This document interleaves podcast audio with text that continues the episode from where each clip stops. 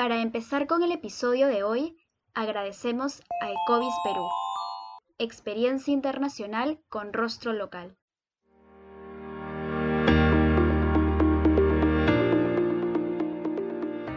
Bienvenidos a Pausa Legal, el podcast de Yuset Veritas. Mi nombre es Carla Romero y en este episodio de la sección ¿En qué rama del derecho especializarme? responderemos a la pregunta ¿Por qué especializarme en derecho civil? Para ello, hemos invitado al profesor Héctor Campos García, abogado por la Pontificia Universidad Católica del Perú y profesor de Derecho Civil en la misma institución. Asimismo, es asociado del estudio Linares Abogados. Bienvenido, profesor. Muchísimas gracias, Carla. Un saludo para todos los amigos y las amigas que en estos momentos nos escuchan y expresar mi agradecimiento a todos los integrantes del podcast eh, Pausa Legal y a los amigos de Yuset Veritas por la invitación. Gracias a usted, profesor. Considero que todo estudiante de Derecho, dentro de su paso por la facultad, ha tenido curiosidad por los temas relacionados al derecho civil, desde su primer acercamiento con el curso de instituciones del derecho privado es por ello que en este episodio queremos dirigirnos a muchos estudiantes que aún no están seguros de en qué rama del derecho especializarse o están dudando entre el derecho civil y otras ramas. En esta oportunidad deseamos nos pueda comentar un poco sobre lo que es ser un abogado en el ámbito civil, a partir de sus experiencias y cómo éstas influyeron en usted para decidir dedicarse a esta rama. Para empezar, quisiera que nos explique brevemente qué es lo que estudia el derecho civil el, derecho civil tiene un contenido amplísimo, interesante y al mismo tiempo desafiante, porque el contenido básico del derecho civil es el estudio de las relaciones jurídicas que se establecen entre particulares. Y esto nos lleva tanto a las relaciones de índole personal como a las relaciones de carácter patrimonial. Por ejemplo, toda la teoría propia de los derechos de la personalidad. Pienso en el derecho al honor, en el derecho a la intimidad, el derecho al nombre, el derecho al domicilio, el derecho a la buena reputación y las formas de protección que tiene el ordenamiento jurídico para proteger a los derechos de la personalidad es un discurso en principio propio del derecho privado. Es por eso que es materia de estudios en los cursos de instituciones del derecho privado 1. También están todas, todas las relaciones en el ámbito del derecho de familia, las relaciones entre los cónyuges personales y, claro está, patrimoniales, o los integrantes de la familia y de los distintos, distintos tipos de familia que podemos encontrar. Y claro, a nivel del ámbito patrimonial hay una variedad, una variedad de relaciones que se pueden establecer las típicas relaciones de derecho contractual o de derecho obligacional, en donde se estudia cómo se celebran los contratos, cómo se cumplen los contratos, qué pasa cuando hay un incumplimiento de contratos, si tengo que seguir en el contrato, tengo que salirme del contrato, hay una resolución o no, cómo se realiza esta, y los típicos escenarios de derechos reales o para ser más concreto, donde se estudia la propiedad de las personas, donde se estudia la posesión de los bienes, donde se estudia la servidumbre, donde se estudia la superficie, las garantías, la hipoteca, la garantía mobiliaria, cómo es que funciona la publicidad registral para este tipo de relaciones. En realidad es vastísimo el campo del derecho privado. Y creo yo que entender que el derecho privado regula nuestras relaciones en el día a día, desde que nacemos hasta que morimos, y regula toda la variedad de relaciones jurídicas que se pueden establecer en ese periodo de tiempo, es precisamente aquello que hace desafiante el estudio del derecho privado. Y por ello es que muchos cursos, o la mayoría de los cursos de la facultad, por ejemplo, están orientados al estudio del derecho privado. O sea, no es una coincidencia, no, no es una exageración que haya una mayor cantidad de cursos vinculados al derecho privado. Es una necesidad. Gracias, profesor. Ahora quisiera preguntarle por qué decidió estudiar Derecho y cómo fue su paso por la facultad. La pregunta es súper interesante porque creo yo, y esto puede ser un factor común entre muchas de las personas que en estos momentos nos escuchan y que están estudiando derecho por distintas razones, porque les gustó, porque fue una coincidencia, porque sus papás o sus mamás les han exigido que estudien esa carrera. Yo creo que es importante, que, es muy importante la labor que tiene Estudios Generales Letras en nuestra universidad, porque particularmente eh, yo estaba con muchas dudas al momento de acabar el colegio para saber cuál era mi especialidad. En realidad, uno, al momento en que acaba los colegios, del colegio 15, 16, 17 años, no lo sé, sabe muy poco. En realidad sabe muy, muy poco. Entonces, Generales Letras da esta posibilidad de abrirte al ámbito profesional, al ámbito académico, y te da diversas variantes, diversas alternativas. Y yo más o menos tenía claro que me iba por humanidades. No era, si bien es cierto, en el colegio era bueno en números, no me veía solamente dedicado a números. Entonces comencé a ver carreras que podrían tener algún tipo de conexión, algún tipo de, interrelación entre estos. Entonces, alternativas eran administración, economía, contabilidad y derecho se veía también como una posibilidad porque las letras siempre fueron un, fuerte.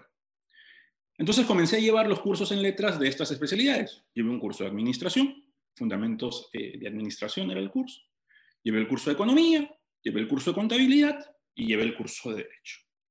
Contabilidad lo descarté rápidamente. Eh, administración, mi papá es de formación de, de administración, entonces por ahí tenía algo de noción, pero al final no me terminó de cerrar era, es una herramienta muy útil en la práctica, pero no, no me terminaba de llenar y al final me quedé con economía y derecho. Inclusive mi decisión fue hasta el final, hacia el último ciclo de generales letras. De hecho, yo llevé muchos de los prerequisitos de economía que en esa época existían, o sea, mate 1, mate 2, mate 3, mate 4, porque claro, si es que al final me decantaba por economía, tenía que ya ir preparando el camino. Pero al final llevé el curso de derecho en letras. En ese momento el profesor era el profesor Lorenzo Solesi. Y claro, ahí el panorama cambió, porque comencé a entender que la práctica del derecho es una práctica transversal, que independientemente de la relación o, de la profesión específica a la cual te dediques, siempre vas a tener un nivel de vinculación con el derecho.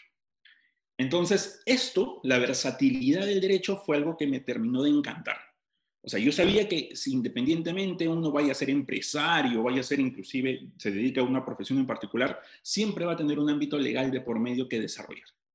Y el curso me dio esta perspectiva. Por eso creo que es un buen curso para letras, porque independientemente de la carrera a la cual te dirijas, algo de derecho tienes que saber. Y yo creo que el curso cumple esa función. Y bueno, luego pasé a facultad y en la facultad eh, la experiencia fue gratificante, o sea, conocer eh, distintas aproximaciones de distintos profesores respecto de a veces los mismos o diferentes temas fue algo desafiante, ¿no? no solo en derecho en general, sino también en derecho privado o en derecho civil en particular, ¿no? Llevaba con un profesor un curso que tenía una posición, llevaba el siguiente ciclo el, otro curso que tenía otra posición respecto de los mismos temas que vimos el siguiente ciclo, te pasaba a otro profesor que tenía otra posición diferente, y, a mí eso me gustaba, porque era desafiante entender cuáles eran esas premisas, cómo es que llegaban esas consecuencias distintas, y esa problemática de confrontación de posiciones a, mí me terminó gustando. Entonces ya a lo largo de la facultad, como estudiante, el, el, estudio del derecho me terminó, me terminó de llenar. Y claro, complementándolo siempre con otras cosas que no eran derecho, ¿no? A mí, por ejemplo, siempre, desde letras incluso, mi afición por el tema docente ha sido muy marcada, muy fuerte. Entonces se presentó la oportunidad en la facultad de poder desarrollar ese tema docente que complementaba eh, muy bien la formación jurídica. Entonces fui primero asistente de docencia, luego jefe de práctica, finalmente, y, gracias a Dios, pude ganar un concurso, fui convocado como profesor.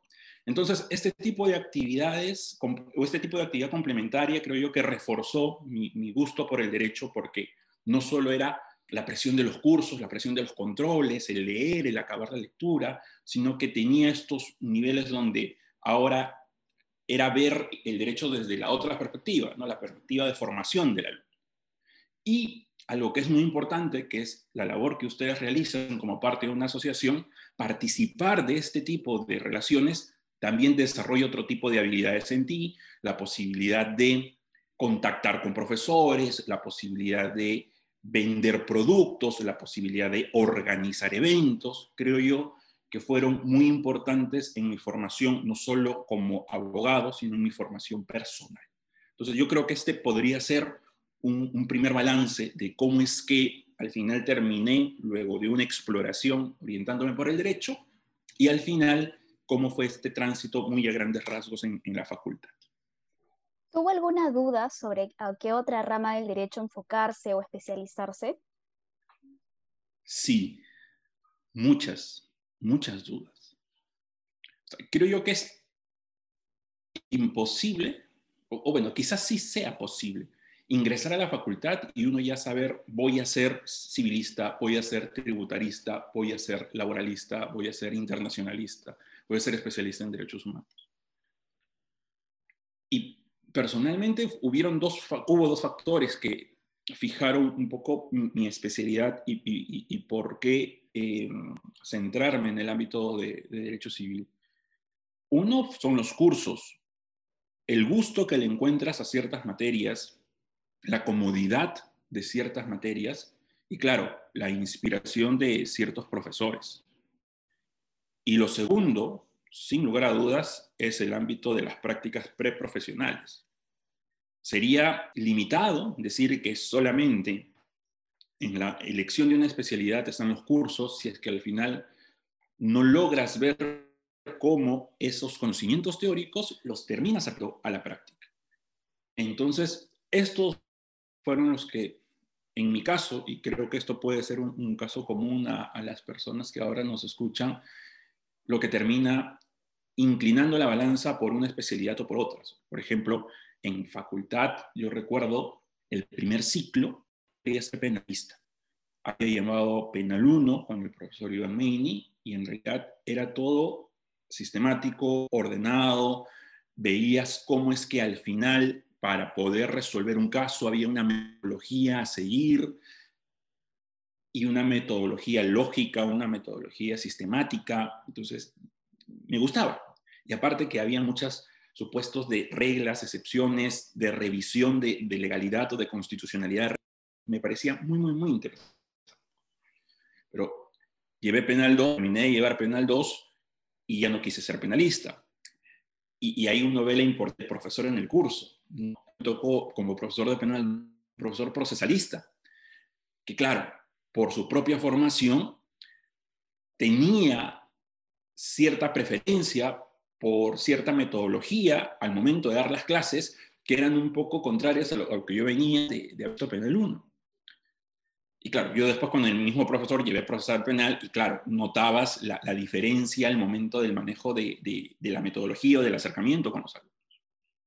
En algún momento de, mi de la facultad pensé en ser tributarista y, creo que es lo que le puede pasar a muchos. Les va muy bien en un curso, a mí me fue bien en código tributario, me fue bien en legislación tributaria, estos son los nombres de los cursos que teníamos como obligatorios en la facultad hasta ese momento, inclusive llevé algunos cursos de especialidad en tributario, llevé renta,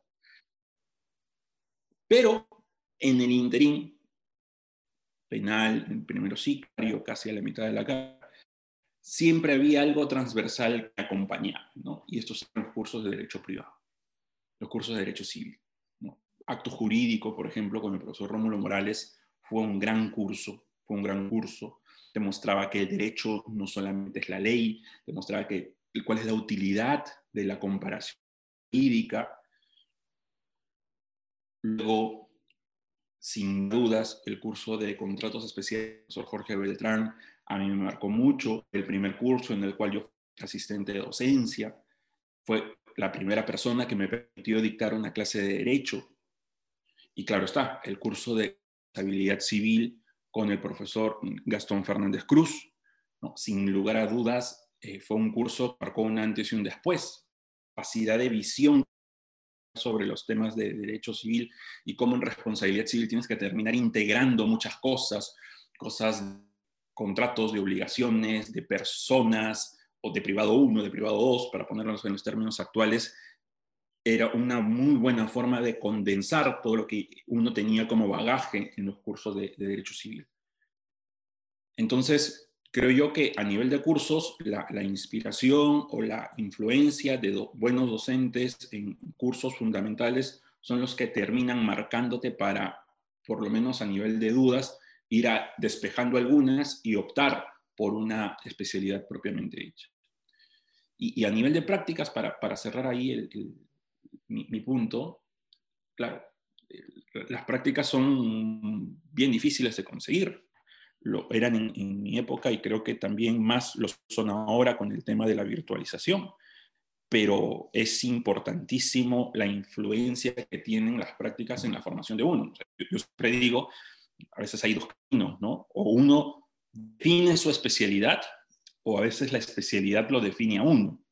O sea, la especialidad lo define a uno cuando, por ejemplo, te tocó ingresar a prácticas de laboral y como consecuencia de eso te hiciste laboralista y de repente tus gustos estaban vinculados a otra cosa, estaban vinculados a lo penal, estaban vinculados a lo administrativo, pero claro, te gana el tema laboral, te gana el tema profesional y optas por esa especialidad. En cambio, uno define su especialidad cuando va probando, va encontrando cuál es el área en el que se siente más. Y este camino es más difícil, porque no es que mandas tu CV a cualquier sitio esperando que uno cosa, sino que empiezas a identificar cuáles son los espacios en donde quieres practicar y a centrarte en esos. Y ese es un camino difícil. Es un camino donde puertas se abren, pero también donde puertas cierran. O sea, ser en esa búsqueda rechazado más de una vez buscando prácticas luego de pasar una o dos entrevistas. Pero, como dicen, las cosas pasan para algo, ¿no? Y al final mi primera práctica, tarde, yo empecé a practicar en el quinto, sexto ciclo. Yo tenía compañeros que venían trabajando desde el primer ciclo. Yo empecé a trabajar en ese momento y no pude caer en mejor lugar y en el área legal de una universidad. Y en el área legal lo que veíamos básicamente era derecho contractual y derecho societario. Y fue un año de mi vida teniendo una experiencia de cercanía práctica con diversos tipos de contratos. Con, desde contratos muy simples, una compraventa chiquitita de un inmueble, hasta contratos grandes de asociación en participación, contratos de consorcio, de inversión. Y claro, nuevamente tener un buen jefe de prácticas te marca. En mi caso, yo pude trabajar con la doctora Natalie Silva y esto determinó que mi gusto por el derecho civil se termine de materializar. Y se terminó de materializar porque vi lo que me gustaba en la práctica y me confirmó que era lo que me gustaba. Entonces, eh, este es el segundo aspecto que hay que tomar en cuenta en la especialización, ¿no? el gusto, la inspiración que te puede tomar los cursos como la oportunidad que tienes al nivel de, la consolidación profesional. Y al final de la carrera, cuando uno va y busca un trabajo, poder dedicarte siempre quizás en lo mismo, ¿no? Yo por lo menos acabé la carrera y nuevamente gracias a, la participación de, algunos profesores, en este caso el profesor Leiser León, pude llegar a un estudio de abogados que precisamente ve temas de derecho civil y derecho procesal civil, que es en lo que me dedico, que es a lo que me dedico y, el gusto se mantiene porque termino viendo en la práctica aquello que siempre académicamente terminó siendo un desafío, como son los temas de derechos. Eso. Muchas gracias, profesor. También considero que muchos estudiantes se deben de sentir identificados, ya que creo que siempre tenemos dudas sobre a qué rama especializarnos y a veces llevar cierta cantidad de cursos nos hace inclinarnos hacia una rama, pero luego en las prácticas o en el ejercicio nos damos cuenta que eso nos puede condicionar a elegir otra rama. Entonces, muchas gracias por compartir su experiencia. Así que quería preguntarle cómo era el campo laboral si uno decide especializarse en derecho civil y si nos podía compartir algunas de sus experiencias. El campo laboral en el derecho civil es, rico, es abundante, porque puedes ver transacciones muy simples, puedes ver transacciones en donde la consulta simple y llanamente sea cómo se aplica determinada norma del código a un caso en específico, pero puedes ver transacciones muy, muy complejas, como pueden ser grandes contratos cofinanciados, algún proyecto de APP o el desarrollo de, proyectos contractuales que implican una, una gran demanda. También puedes tener la oportunidad de realizar trabajos con impacto social, puedes tener la capacidad de conectar esta, esta labor de la, de la responsabilidad social a través de el apoyo, por ejemplo, si te dedicas a la práctica privada, de algunos casos pro bono, por ejemplo, que puedan terminar siendo o teniendo un impacto en la sociedad tremendo. O puedes dedicarte a la práctica privada pura y dura, en el cual, claro, te encuentras con otro tipo de, de problemas, pero que igual terminan marcando la suerte de personas. En, mi experiencia personal, el ámbito del derecho privado se, me ha mostrado así, porque yo trabajo en un área de litigios, entonces es un área de crisis, es un área a la que llega el cliente cuando tiene una necesidad impostergable. Quizás cuando ya la fase preventiva se frustró, viene el cliente y te busca. Y claro, a veces se nos dice en, derecho penal está de por medio la libertad de una persona, en, derechos humanos está de por medio, pues, estos derechos fundamentales de, los seres humanos. Y claro, ahí hay una clara muestra o apuesta por la preponderancia de los bienes en la sociedad. Pero cuando uno ve, por ejemplo, los temas patrimoniales, te encuentras también en, casos en los que está de por medio el patrimonio, el patrimonio, o gran parte del patrimonio de la inversión de una persona. Entonces, no son aspectos que se puedan soslayar o no son aspectos que se puedan simplemente eh, aminar. Tienen también una importancia en las personas que te buscan y te buscan para pedirte esa ayuda, esa asesoría, ese apoyo para solucionar un problema con un agravante que se requiere de forma inmediata, ¿no? Es cuando el incumplimiento ya se produjo y tienes que resolver el contrato. Es cuando la deuda se ha logrado pagar y tienes que iniciar la ejecución. Entonces, son aspectos que tienen un, cariz humano más, más fuerte, más marcado. Y creo yo que este contexto en el que nos desenvolvemos hoy por hoy, de, de la pandemia, de las cuarentenas, ha significado un reafirmamiento de la necesidad del civilista en la práctica contractual o en la práctica jurídica. Muchas instituciones que a veces en clase, yo recuerdo, se dedicaban, por lo menos cuando yo era alumno, poco tiempo, hoy han merecido una seria labor de profundización y de reflexión con, con, ocasión de lo que estamos viviendo, ¿no? Instituciones como la imposibilidad de la prestación, como la renegociación contractual la prestación, la buena fe, el abuso del derecho, son instituciones de civil. Y estas instituciones se, están, se han discutido, creo yo, más que nunca, quizás ya demasiado, en, en nuestra sociedad y en general en el mundo, porque era necesario darle respuestas a los problemas con los que ahora vivimos si se pagan o no se pagan los arrendamientos, si tienen otro tratamiento el arrendamiento de local comercial que el arrendamiento de vivienda, si es que hay abuso o no cuando se exige que se pague una deuda, cuando no hay fuente de ingresos por parte del que está obligado a pagar. Entonces, e, estos problemas tienen una solución de, de raigambre civil importante. Y claro, eh, el campo laboral y esto no es solo en civil, pero quizás sí cuando uno ve crisis civil, uno empieza a conocer a las personas. Uno empieza a conocer cómo se comportan las personas cuando están sometidas en una situación crisis. Y eso es algo bien particular, porque hace de la labor del abogado litigante una labor del abogado consultor, una labor del abogado asesor, de la abogada, de la abogada consultora, asesora. Yo, recuerdo, por ejemplo, en una ocasión haber estado en una reunión con los directivos de una empresa y, y nos daban una determinada versión de los hechos respecto de la situación e-, económica de la empresa. Y claro, esta serie de el doctor House, donde dice los pacientes mienten, creo que algo de ello uno puede encontrar en cualquier práctica y la práctica del derecho no es la excepción. A veces los clientes te mienten.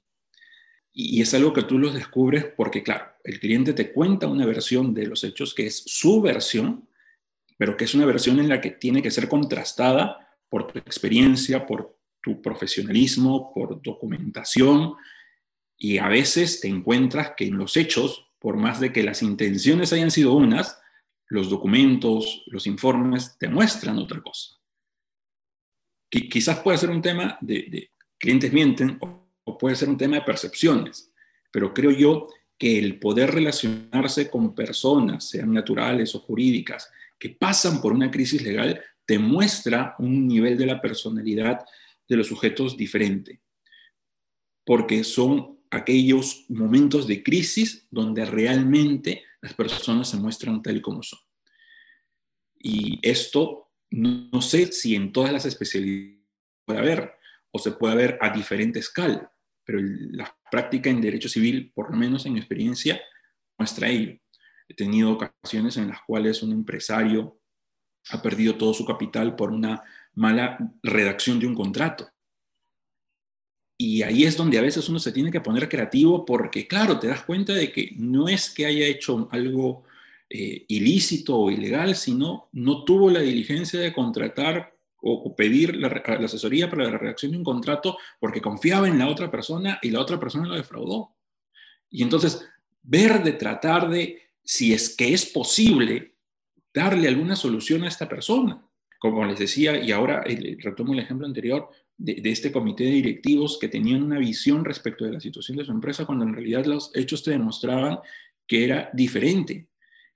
Y que claro, quizás porque no tenían toda la información a la mano, tenían una visión distinta. Entonces ahí surge el rol del abogado de, que ve temas de derecho privado patrimonial en este caso, como es mi, eh, mi expertise, como es mi experiencia, en el empezar a tratar estos temas de una forma muy delicada. Porque, repito, la situación de crisis es una situación de sinceridad de una persona. A veces uno se, muestra con una coraza, con una forma de cómo es que los otros te ven o qué imagen quieres proyectar para los otros. Pero cuando están tus cuentas embargadas, cuando tienes al deudor que no te cumple, cuando tienes una flota de vehículos que no están siendo entregados por aquel que tiene el, arrendamiento financiero, cuando tienes un problema de contaminación ambiental y tienes un embargo de cuentas fuerte, son escenarios que realmente te muestran, repito una vez más, a las personas como son. Y creo yo que ese tipo de cercanía a las vivencias, que, que es más personal, no tan fría, como puede ser, pues, ciertas áreas del derecho, o por lo menos desde mi visión, ciertas áreas del derecho, hacen que la riqueza profesional del derecho privado, del derecho civil en particular, sea amplia. Ahora quería preguntarle qué habilidades considera que necesita un estudiante o un abogado que desea especializarse en el derecho civil. Yo creo que hay algo importante, y no solo es para el derecho civil, sino en general para cualquier área o especialización del derecho, y es especialízate en aquello que te guste, en aquello en lo que te sientas cómodo, en aquello que te permita día a día enamorarte de esa especialidad. Porque de poco sirve para la realización de uno que, claro, llegaste al tema, no sé, pues de, dije laboral hace un momento, llegaste al tema tributario te dedicas al tributario, pero no te gusta el tributario. Pero es lo que ves todos los días, ¿no? De repente ya, o administrativo, lo ves todos los días, y a veces llegas a, una suerte de, de monotonía por el día a día y no por privilegiar lo que hace que a ti te sienta, lo que, te, lo que hace que te sientas a gusto, lo que te hace que te sientas cómodo.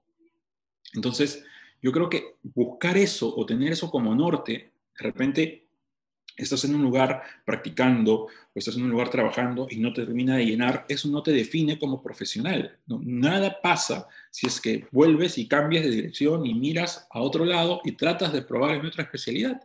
Y si no te llena, puedes cambiar y mirar a otro lado y dedicarte finalmente a lo que te guste. Creo yo que ese es un norte útil tanto a nivel eh, estudiantil como a nivel profesional que tiene que ser tomado en cuenta. Lo segundo, creería que es indudablemente el tener una cierta experiencia, no solo en la práctica privada, sino también en la práctica pública. ¿Por qué lo digo esto? Porque las formas, los contenidos, los procedimientos son diferentes. Yo, por ejemplo, les contaba hace un momento, mi primera práctica fue en una organización de universidades, una organización estudiantil, eh, perdón, universitaria, en el área legal viendo contratos. Y mi última experiencia laboral como practicante fue en el Estado, en un organismo público, es más, en un organismo regulador. Yo trabajé en Ocinermin, viendo temas de derecho administrativo, viendo temas de servicios públicos.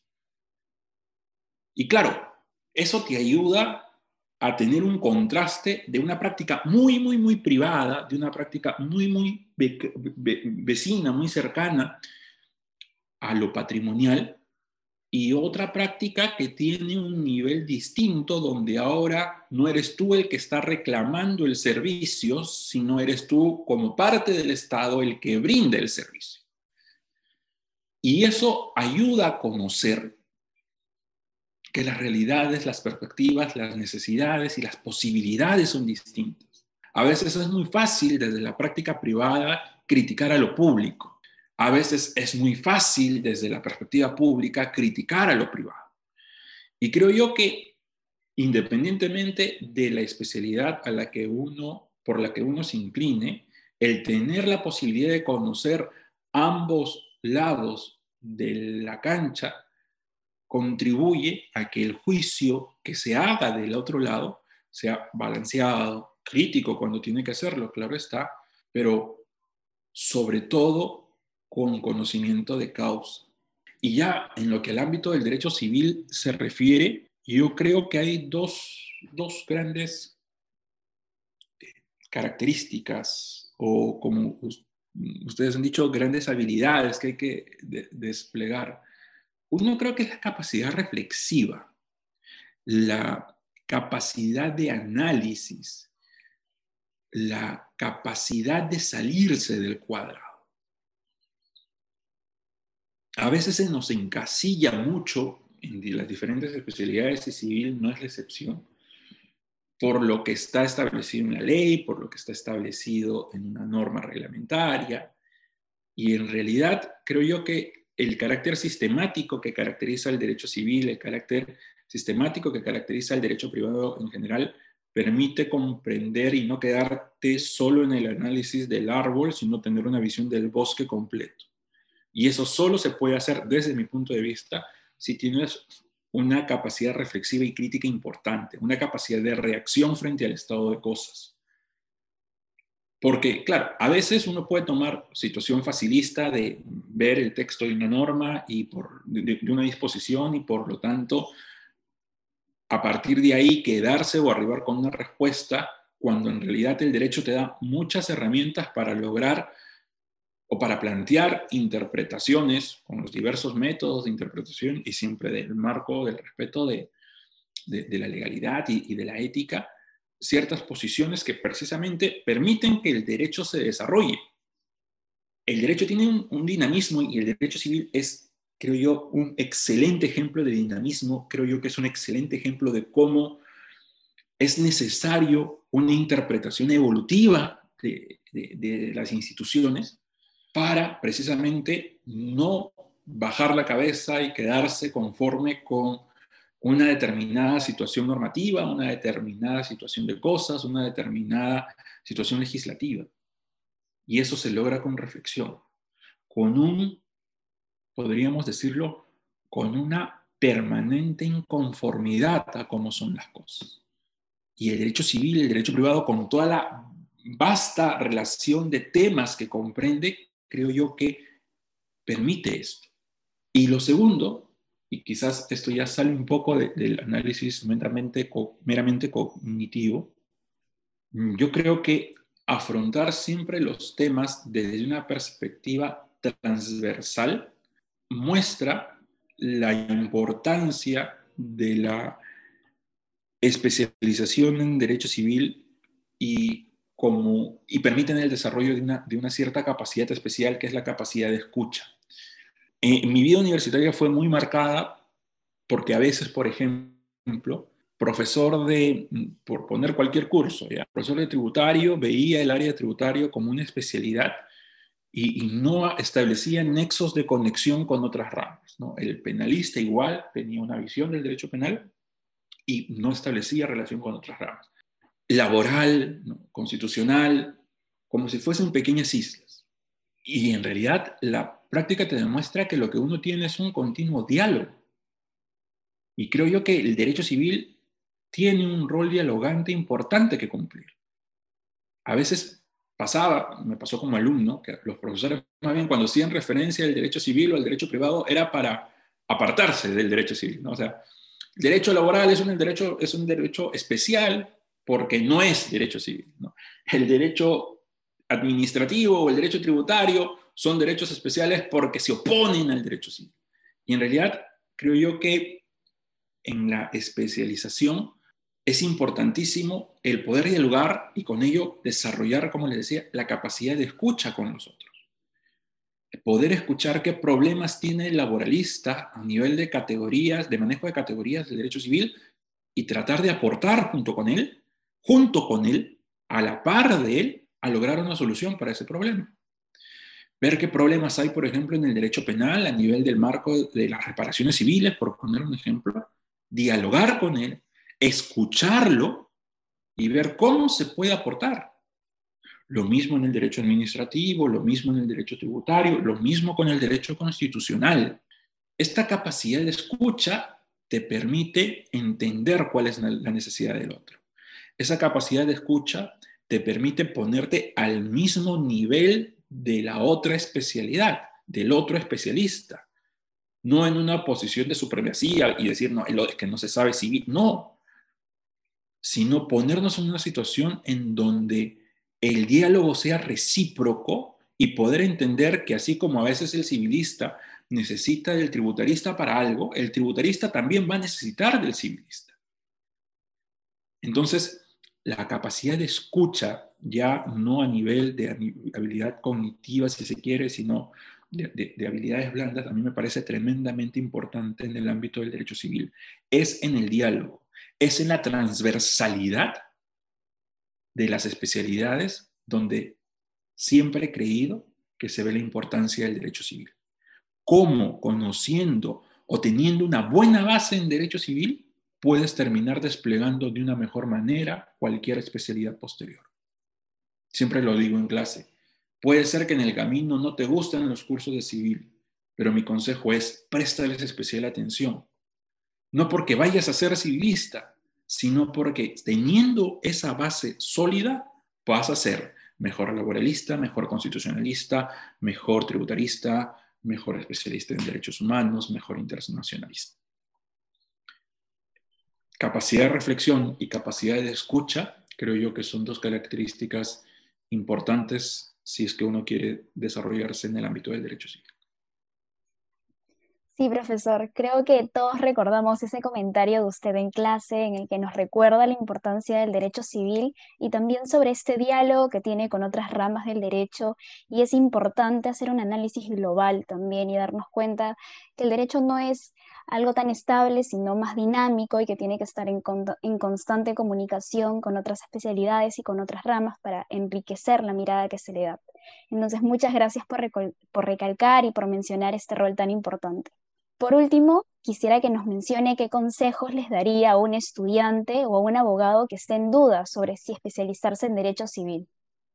Mi principal consejo, Carla, amigos de, de Veritas, es experimenten, no cierren puertas, no hagan que quizás la mala experiencia con un profesor, con una profesora, la mala experiencia, eh, experiencia en un centro de prácticas, inclinen la balanza o marquen el sendero de, su camino de forma inexorable. La capacidad de reinventarse, la capacidad de reponerse de las caídas que uno pueda tener, la resiliencia que uno pueda desarrollar, es súper importante. Probar una especialidad, si te gusta, bien, si no te gusta, ya está, da la vuelta a la página y prueba otra cosa. Has aprendido algo, no te dedicarás a eso, pero has aprendido algo que alguien que quizás nunca llegue a eso mm, no lo va a poder conocer. Y tratarse de y tratar de irse encontrando a uno mismo a lo largo de la carrera y tratar de encontrarse a uno mismo a lo largo de la práctica profesional. Creo yo que esa, esa capacidad para sobrellevar las puertas que se van a cerrar, porque de hecho se van a cerrar algunas puertas en tu camino. Nadie, o bueno, quizás sí alguien, pero es normal que uno tenga caídas. Es normal que, uno no lo acepte en, un centro de prácticas. Es normal que uno tenga un mal día en el trabajo. Es normal que uno tenga una mala clase como profesor o como, como alumno. Lo que no es normal es que persistas en ello, persistas en un lugar que no te guste laboralmente, que persistas en el desarrollo o, en, el, en, el, estudio de algo que no te termina de llenar. Eso es lo que creo yo diría como principal consejo. Levantémonos cuando sea necesario hacerlo y nunca perdamos como alumnos o como profesionales la capacidad de siempre desarrollar nuestras mejores habilidades dentro de la mejor manera posible.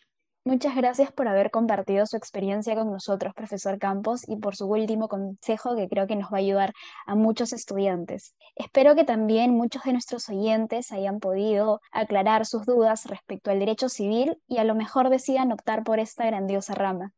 Personalmente creo que la entrevista me pareció muy buena, enriquecedora y ha sido un honor poder entrevistarlo en este episodio. Si quisiera podría darnos algunas palabras de despedida reiterar mi agradecimiento, agradecimiento inicial a ti, Carla, a todos los amigos y amigas de Pausa Legal.